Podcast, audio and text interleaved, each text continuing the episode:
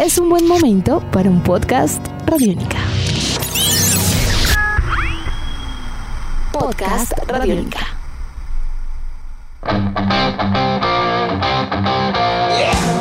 Bienvenidos a esta nueva edición de Podcast Rock and Roll Radio, producto de Radiónica, desarrollado por el señor Andrés Durán, arroba Andrés Durán Rock, y quien les habla Héctor Mora, arroba Mora Rock and Roll, bajo la producción de Juan Jaramillo, Jairo Rocha y la captura sonora de Jefferson Alabado. En 1969, el bajista norteamericano Dusty Hill, el baterista Frank Beard y el guitarrista Billy Gibbons formaron la agrupación CC Top en la ciudad de Houston. Su estilo, lleno de claro blues y boogie rock, les haría famosos rápidamente, sin evitar su inquietud posterior para experimentar musicalmente, incluso con instrumentos como el clavicordio, el saxofón o los sintetizadores. Con esa banda, Dusty Hill grabó más de 15 álbumes en estudio y vendieron 50 millones de copias a nivel mundial, estableciéndose como uno de los más grandes referentes en la historia del rock, con programación regular en radio hasta nuestros días. Tras 50 años de carrera, tristemente el pasado 27 de julio, Dusty Hill falleció en la ciudad de Houston, en su natal Texas. Así que hoy, en podcast Rock and Roll Radio, homenaje al sonido y voz del músico Dusty Hill de la agrupación CC Top. Eso y mucho más para los próximos minutos.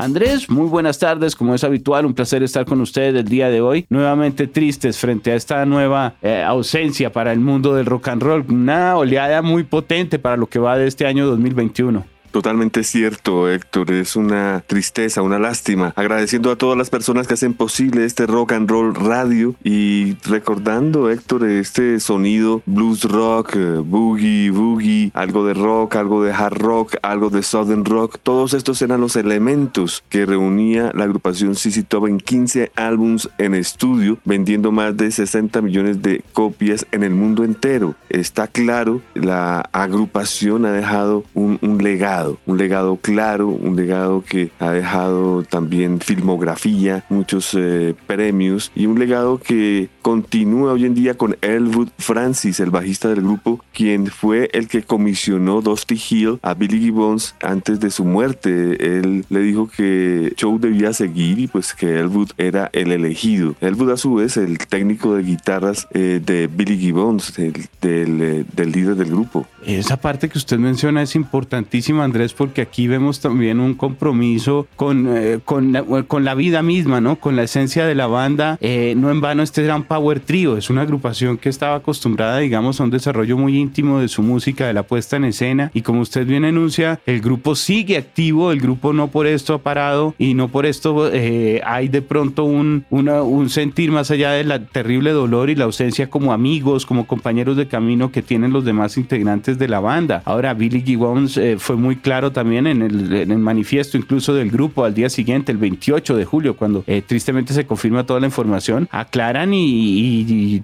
dicen, dejan, dejan muy establecido que piensan continuar y que fue directamente casi que en su lecho de muerte, podríamos decir, eh, las palabras ya de nuestro recordado Dusty Hill en cuanto a pedirle que siguieran con el camino y que siguieran con el blues, siguieran con la música, una pureza y una honestidad para una banda que de todas maneras era repito, formato Power Trio Rock and Roll, bajo, batería y guitarra. Así exploraran con otros instrumentos y en determinadas ocasiones teclados, invitados, otros músicos, pero tiene una esencia muy cruda de lo que es la carretera. Y a los dos días de haber fallecido Dusty Hill, estaban en el concierto, eh, no pudo hacer el último en vida, ¿no? Él tuvo que ser reemplazado estando en vida todavía para una última presentación. Eh, realizan ese concierto, pero fallece y a los dos días están ya con una presentación en Tuscaloosa, en Alabama. Eh, en donde pues eh, dejaron muy bien claro que continuaban y tenían 56 fechas más por delante en lo que era un tour supuestamente de celebración de los 50 años del grupo, ¿no? Todo enmarcado en cinco décadas y en el cual tristemente pues no van a poder contar con la participación de un elemento fundamental, pero que seguían. Sí, la historia eh, dice que la banda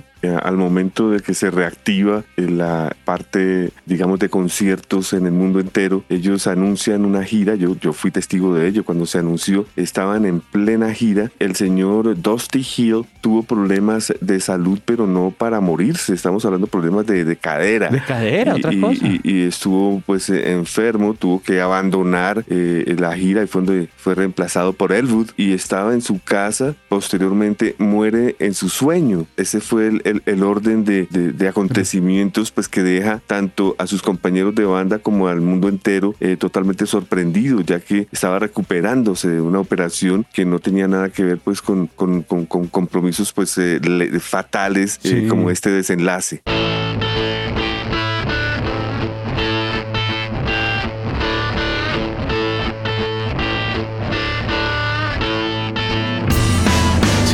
Parte muy, muy, muy triste, además para una figura que eh, claramente tenía compromiso con, con, toda la, con toda la disposición para lo que estaban preparando a nivel de los 50 años. Andrés, un sonido característico, contundente, eh, un músico además muy completo dentro de todo el aporte del ensamblaje eh, de CC Top. Claro, Billy Gibbons es un gran guitarrista, nada que hacer, pero también creo que el desarrollo melódico, el desarrollo en la construcción de canciones como cantante, porque varios de los éxitos de CC Top son cantados en voz principal por, eh, Dusty. Entonces, eh, creo que a nivel general hablamos también de un músico supremamente desarrollado y con una visión muy amplia que enriquecía también su tocar el mundo del rock and roll en general. Sus influencias no en vano decía que eran Jack Bruce y, algunos bajistas de jazz como Stanley Clark o Charles Mingus. Eh, entonces, creo que allí tenemos una imagen también que complementa un poco la de solo rock and roll, la que tiene que ver mucho con ese blues de carretera, con ese Texas blues, con el boogie que, que los hizo famosos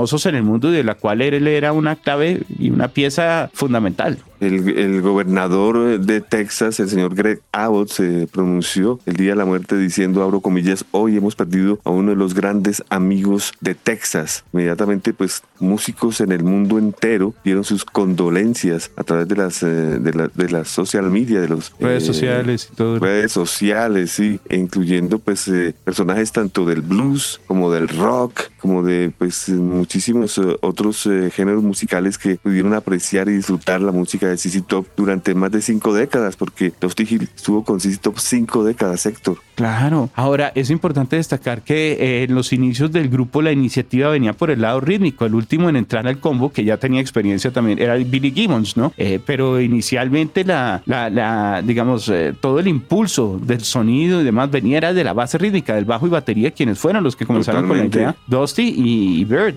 Es verdad, eh, eh, cuando eh, Dusty Hill nace en Dallas, Texas, un 19 de mayo de 1949, él, crece al lado de su hermano Rocky Hill, quien era músico. Esa fue la principal influencia que mm. tuvo el señor Joseph Michael Hill o Dusty Hill. Ellos crecieron en un vecindario en, Dallas, fueron al Woodrow Wilson High School, donde comenzaron a, a, tocar instrumentos de música clásica. Pero el señor Rocky Hill escuchaba blues y pues esta costumbre musical se la heredó a su hermanito que pues eh, comúnmente escuchaban los vinilos en sus, eh, en sus habitaciones. Esto no era una costumbre normal de familias de blancos. Esto era, digamos, eh, este era el tipo de colección musical para las familias de, de, afroamericanas allá en los Estados Unidos. Así que esto, esto, esto es algo muy, muy interesante, ¿no? Que estos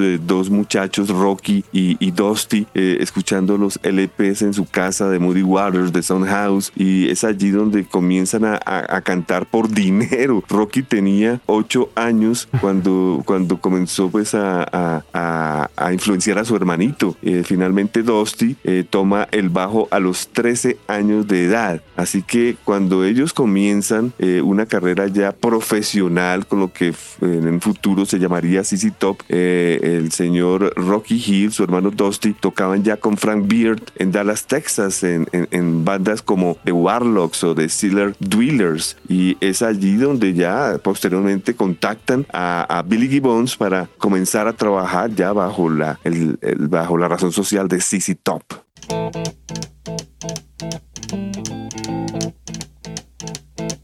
Eh, en ese sentido, también creo que el éxito del grupo y la contundencia de su tocar, porque básicamente, repetimos, es una propuesta orgánica, es una propuesta que, que, representaba mucho también un estilo y una, una realidad para finales de los años 60 y principios de los 70 en cuanto a fusión de rock y búsqueda de sonidos y masificación de, ese, de, esa también, de esa mezcla de fronteras y, y, de caminos alrededor de toda esa zona y, y lo que planteaba el grupo con influencias de grandes bluesman también de diferentes otros estilos, eh, pero que tenían una firma Andrés. Por eso tal vez rápidamente ellos editan su primer álbum en 1971, pero en el 73, poco tiempo después, con ese Tres Hombres, aparece el éxito de Lagrange y las cosas cambian de manera contundente. La canción estaría en el Billboard 40 en ese momento, el álbum estaría dentro del listado de los 10 discos más vendidos para Billboard también en ese entonces. Eh, casi que una década después hay otro impulso gigantesco sin que el, el grupo se detenga cuando el Eliminator en el 83, con el apoyo, podríamos decir, del videoclip y una saga de, de, sencillos que contaban con un respaldo visual muy interesante para la época, muy rockero, muy de carretera, muy con, con las guitarras, con la imagen de ellos y las barbas y todo lo demás. También dio como que otro impulso para que así continuaran durante mucho más rato y pasaran incluso este siglo con una serie de, de visiones y un reconocimiento, tal vez luego de regreso hacia el blues, hacia el blues rock, después de experimentar mucho tiempo con sintetizadores y demás, y, obteniendo ellos mismos y, el, y no solo la carrera de Billy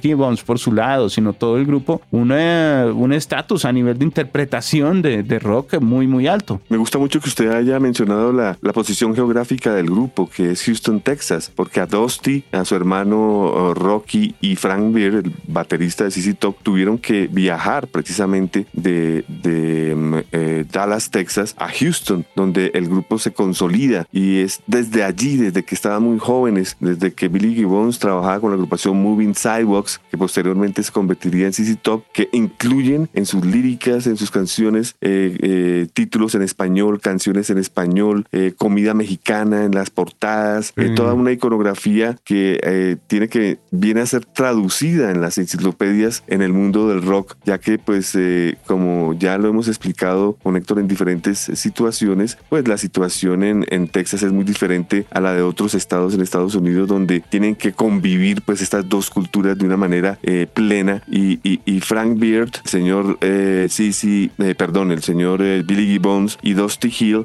pues lo hacían muy bien. Ellos digamos desde el primer álbum que lanzaron al mercado tenían claro su sonido y, y una cosa que quería dejar clara Héctor y es que cuando comenzaron en esta época con el primer álbum de CC Top. Si usted analiza las fotografías, el baterista y Billy Gibbons no tenían la barba larga. Eh, Billy Gibbons tenía una barba corta, el baterista no tenía barba y el único que llevaba barba larga y, gafas eh, oscuras era Dusty Hill. Este fue el, digamos, el, prototipo de lo que iba a ser posteriormente el look de, la agrupación ya posteriormente con, con Billy Gibbons con su barba larga y Frank Birkel en alguna ocasión la tuvo larga la, la, barba, pero después resolvió no tener la barba y como lo dijimos también en alguna ocasión muy curioso que, que el integrante del grupo que tiene como apellido Barba es el que no tiene barba de los dos barbudos de CC Top. Sí, tal cual Andrés. Creo que es un dato también eh, importante de tener eh, presente porque la estética desde el principio fue muy honesta por parte de Dusty Hill en ese sentido y, muy original, ¿no? Eh, el impulso que vino con los videoclips es justamente cuando ya estandarizan un poco más y cambian, ya lo estábamos mencionando, eso es casi que una década después, poco más, eh, cambian el enfoque también dentro de una línea un poco más pop, luego vendrían incluso más sintetizadores y otro impulso que nos faltaba antes de la década, antes de que finalizara el ciclo y en el siglo y en la última década de los 90, sería cuando aparecen en ese cameo que fue popularizado también por el video exitoso de promoción eh, para la película Volver al Futuro parte 2, eh, parte 3, que fue ya la última en donde incluso hay un cameo de los CC Top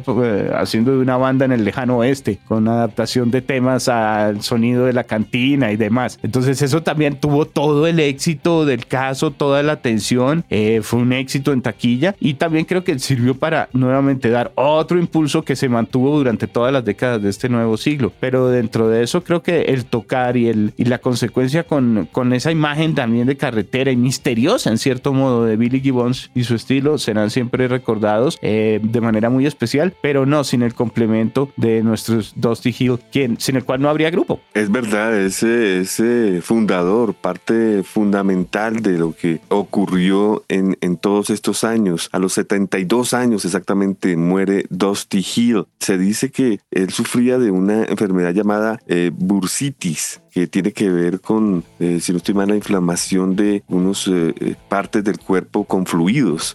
Algo algo que pues venía tratándose desde muchos años atrás. Eso eh, explicaría lo de la cadera también, porque la bursitis de cadera es muy común, sí, sí.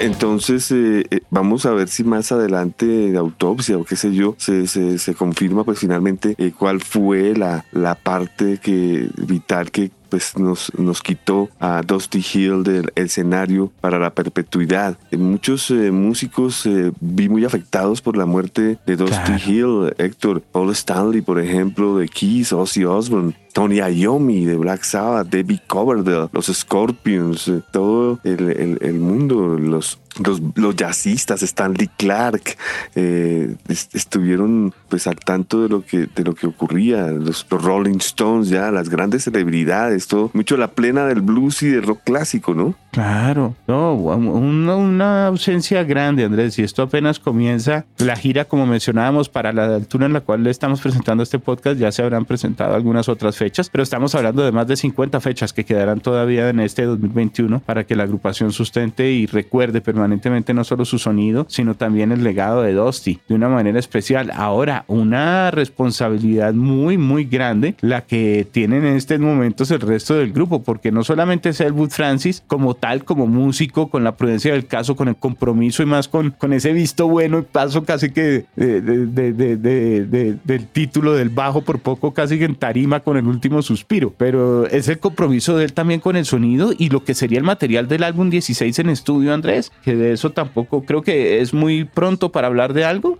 Yo creo que eh, ya los medios han dejado saber que alcanzó a grabar Dusty Hill, quedaron grabadas ya cosas para lo que será un, álbum póstumo, pues que tenemos que estar todos pendientes, ¿no? Porque precisamente, como lo digo, si se grabó algo y, ya quedó capturado, hay simplemente que esperar que, que, se produzcan los, las, las maquetas y todo esto. Bueno, pues habrá que esperar. Pero la responsabilidad del pobre Elwood de todas maneras es grande, nada que hacer. Claro que sí, recordemos la, la, el legado, ¿no? Él se había casado en el 2002 eh, con su novia de toda la vida, Charlene McCroy, pues tenían una pequeña hija. Qué tristeza. Bueno, pues eh, eh, como decimos, eh, afortunadamente queda mucha música para recordar su tocar. la ausencia es grande para el mundo del rock and roll. Los medios no han dejado de tenerlo presente. Por eso mismo queríamos también como tener este espacio de homenaje y de recuerdo a su memoria y al legado dentro del universo sonoro de rock and roll radio, Andrés un hombre que tenía influencias de el jazz, Héctor. El señor eh, Dusty Hill siempre dijo que sus eh, principales influencias eran Charlie Mingus, Stanley Clark y por el lado del rock, el bajista Jack Bruce de La Crema. Jack Bruce, lo mencionábamos, hay como un misterio, a veces también como una complicidad en ese tipo de, sonidos. Eh, para los oyentes, estar muy atentos también a los clásicos de la banda Touch, por ejemplo, es la voz de, nuestro protagonista, tristemente, creo que la recordarán también. En el ámbito del pop, muy recordado ese sencillo, no solamente en el de rock and roll, así que ahí tienen un referente importante de lo que era también su voz y el complemento que desarrollaba con Billy Gibbons para muchísimos de los coros y las canciones importantes de varios de los álbumes, ¿no? Sí, señor, es, es verdad. Eh, hay, hay algo que, que, yo de todas maneras eh, con, con, con un signo de interrogación, Héctor, y es que eh, Billy Gibbons venía lanzando discos como solista de una manera vertiginosa. De hecho, es una trilogía que vienen siendo lanzados año tras año y yo siempre decía, wow, esto, esto, esto es CC Top, esto, esto netamente es CC Top. No entiendo por qué eh, toda esta música no está siendo canalizada para el grupo y no ha lanzado nada desde hace ocho años. Y pues luego salen con la noticia de que salían de gira sin haber grabado nada, por supuesto. Posteriormente se enferma Dusty y muere. O sea, es, es, algo que, que yo no entiendo. Realmente es todo un enigma.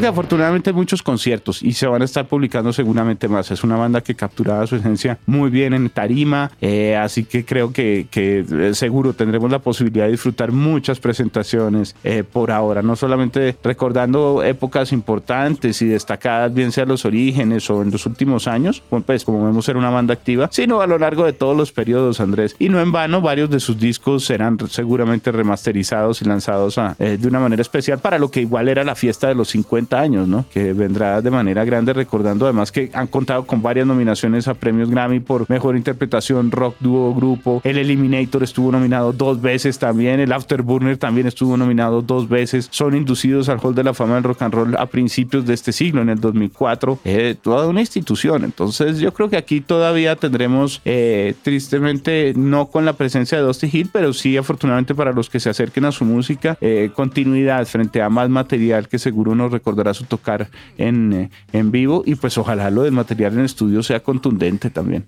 Tiene usted toda la razón, Héctor. Recomendarles a ustedes lo que son los discos de los años 70, desde el primero hasta el de Huello, luego pasando por el sonido eh, eh, renovado de los 80, desde el Loco hasta el Afterburner, eh, para pasar a los 90 con discos como Recycler, Antena, el Rhythm Mean, el Triple X, y llegar a los 2000 con el Mezcalero y la Futura. Grande colección, grandes discos. Creo que estamos llegando al final de nuestro podcast para esta oportunidad de Rock and Roll Radio.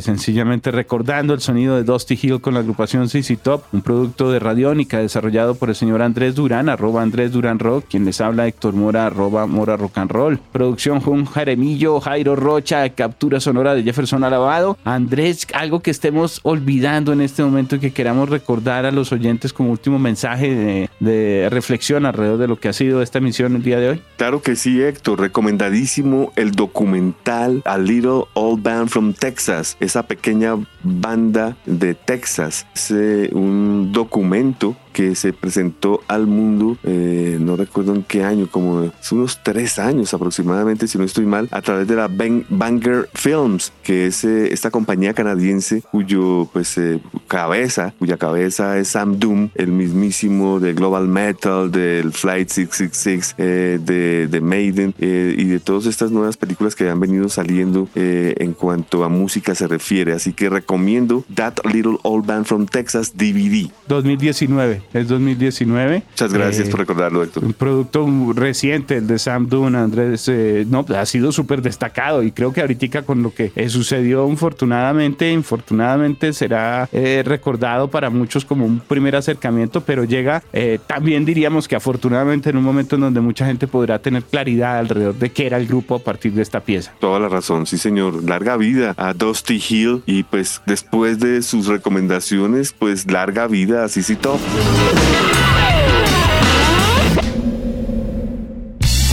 Nuestros podcasts están en radionica.rocks, en iTunes, en RTVC Play y en nuestra app Radionica para Android y iPhone. Podcast Radionica. Hola, soy Fausto García Calderón. Hago parte del equipo de paz de Radio Nacional de Colombia y quiero invitarlos a escuchar Inquebrantables, Voces del Cambio, la serie de podcast en la que les traemos historias de gente excepcional que está cambiando la historia en lugares a los que ha llegado la paz. Sigan estos relatos que traemos desde las regiones colombianas cada mes. El triunfo se con la dulzura Encuentren este podcast en cualquier plataforma de distribución que prefieran y en nuestra página web Radio Nacional Co.